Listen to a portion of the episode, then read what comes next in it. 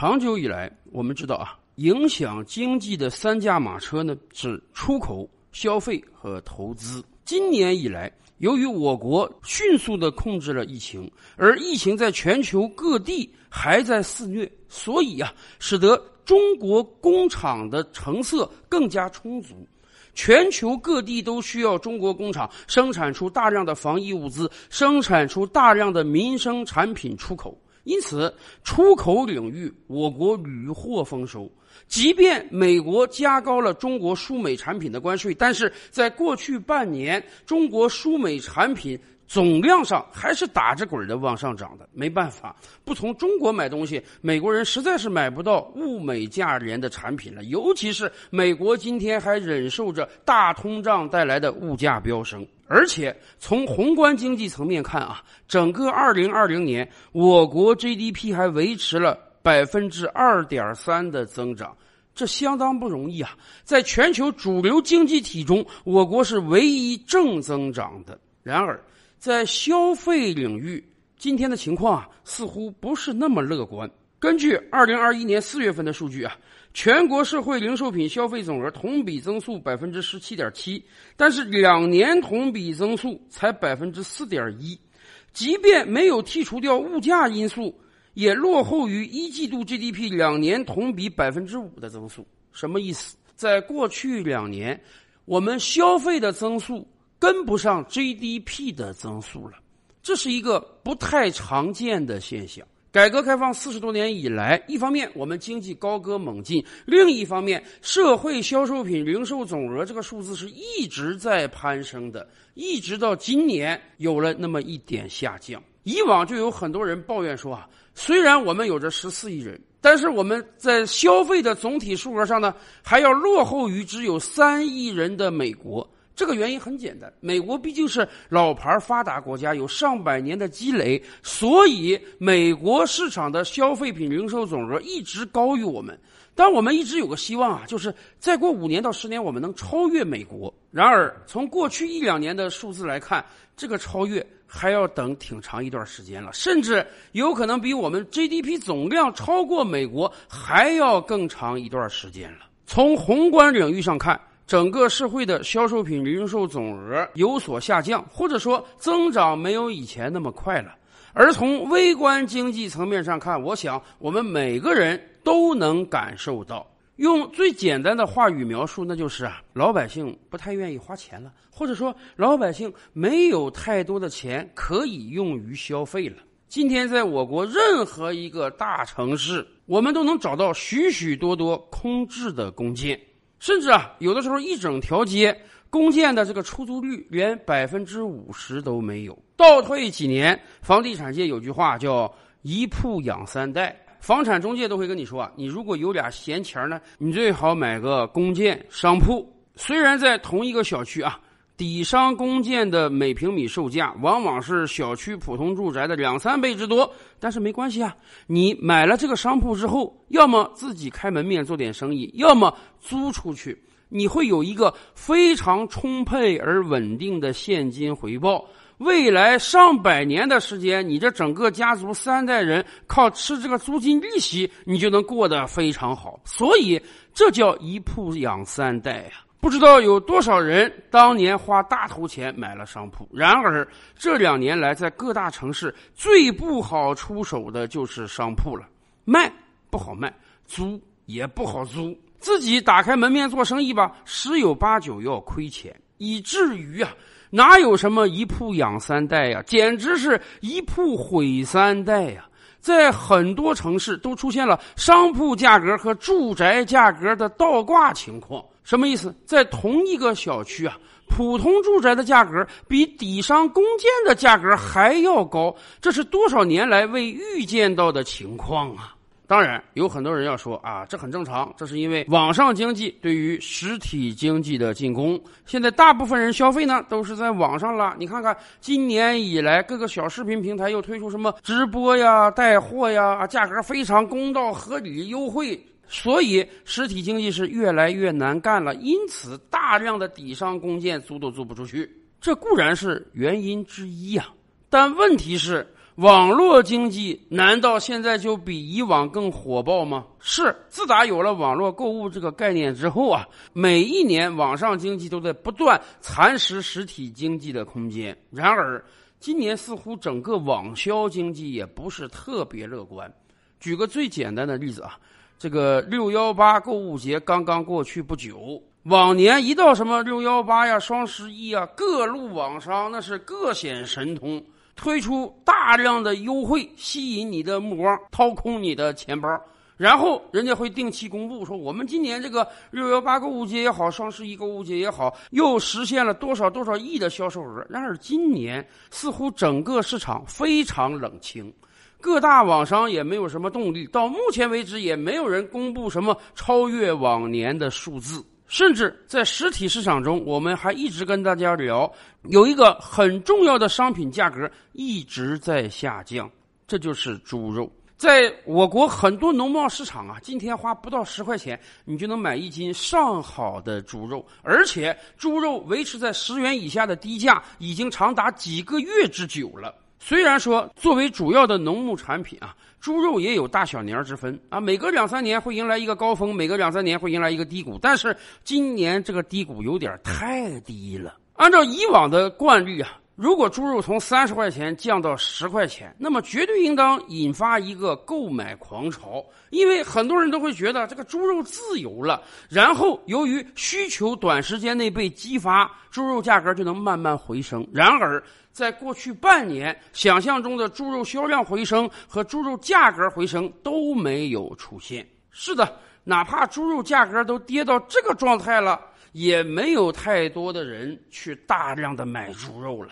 也就是说，几乎在消费的各个领域都出现了低迷，老百姓都不愿意花钱来消费了，这造成了过去两年我们社会消费品零售总额的下降。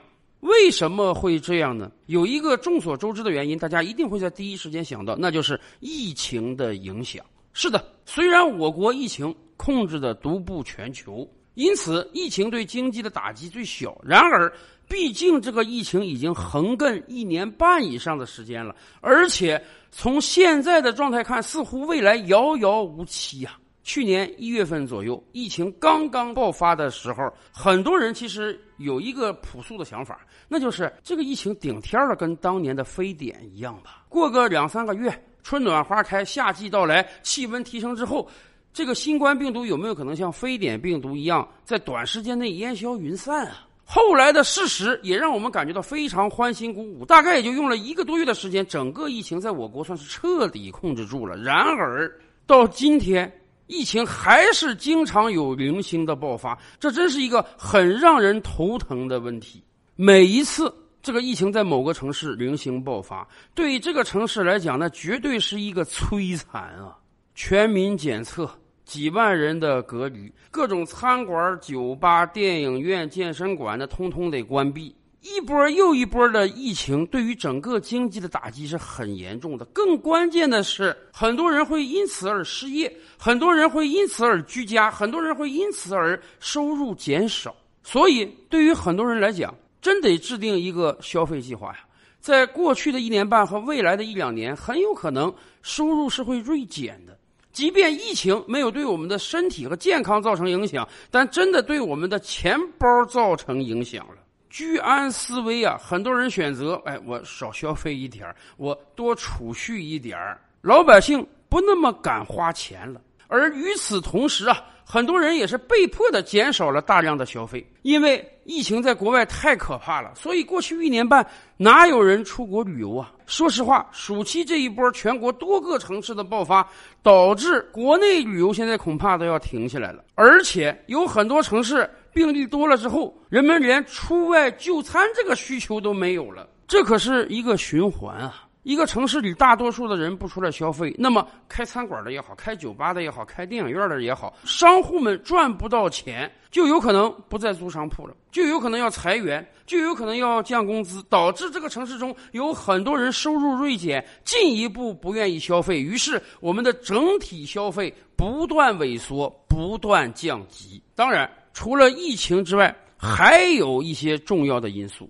比如说过去半年以来，全球人都意识到了美元印的太多了，美国大放水太厉害了，所以未来有可能有全球性的大通胀。因此，咱们中国很多聪明人清楚啊，抵御大通胀有一个利器，那就是买房。在过去半年，全国很多城市房价飙升啊。逼得各级地方政府密集出台了很多调控政策，现在才慢慢把这个虚火压了下来。可是对于普通老百姓来讲呢，大家面临的是一个房价不断高起的时代。以往有的专家不就说嘛，年轻人买不起房不要紧，哎，你有六个钱包啊，你的父母、你的祖父母、你的外祖父母掏空六个钱包帮你买房。可问题是。老百姓的积蓄到底有多少？根据国家统计部门刚刚公布的数字啊，截止到今年六月底，我国十四亿人口中平均的存款，每个人啊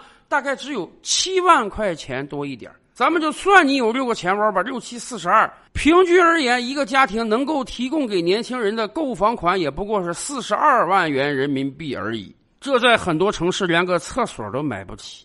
这在很多城市连一成首付都不够。可问题是，掏空了六个钱包买房之后，整个这一大家子人怎么消费呀？那自然只能勒紧裤腰带，在其他的消费领域通通降级，攒足了钱去买房嘛。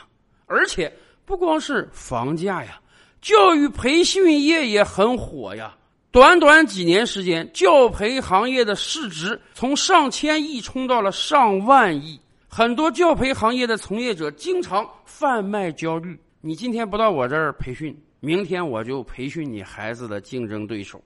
对于普通的中国人来讲，哪个家庭最重视的不是子女的教育啊？过去我们就跟大家披露过一组数字，说有调查显示啊，东北某城中年家长说，家庭最重大的支出就是孩子的教育培训费。这个暑假刚刚到来的时候，很多家长都说：“哎呀，这个暑假我又得花个一两万、两三万来交这个培训费了。”尤其是疫情到来之后，哎，很多线上教育挖到了金矿。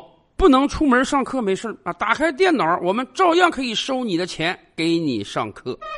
所以呀，对于普通中国人来讲，一方面因为疫情有可能收入减少，而且为了应对未来有可能的灾难，要把钱攒下来；另一方面，房价在涨，教培行业不断贩卖焦虑，新时代的猪座大山，让大家感觉到不能乱花钱了。所以呀。大家可以看明白中央最近的很多政策了吧？一方面，各级地方政府不断出台各种各样的房地产调控措施，一定要把房价无序上涨这股虚火压下来，要让普通老百姓在所居住的城市呢买得起房。另一方面，现在已经对教培行业强监管了。今天很多教培行业的从业者哀嚎，整个市场没有了，很多培训机构要转型了，可能有上百万教培行业的从业者会迎来失业，一个接近上万亿产值的行业可能会突然消失。但是反过来讲，我们可以去听听普通家长的心声，很多家长真的说：“哎呀，这下可好了，每年可以省下几万、十几万的培训费用了呀。”要知道，对于一个普通家庭来讲，这绝对是一笔大钱呀！影响中国经济的三驾马车：消费、投资、出口。在投资和出口两个领域，我们已经屡创新高了。但是消费这个领域，我们一直是提振乏力的。那么怎么办？就得让老百姓感觉到踏实。就得让老百姓感觉到买了房之后，我还有六个钱包在；就得让老百姓感觉到我手中有足够的余钱可以进行消费。这样，我们才能拥有一个不断上涨而健康的消费市场，进而我们才能拥有一个不断上涨的经济呀。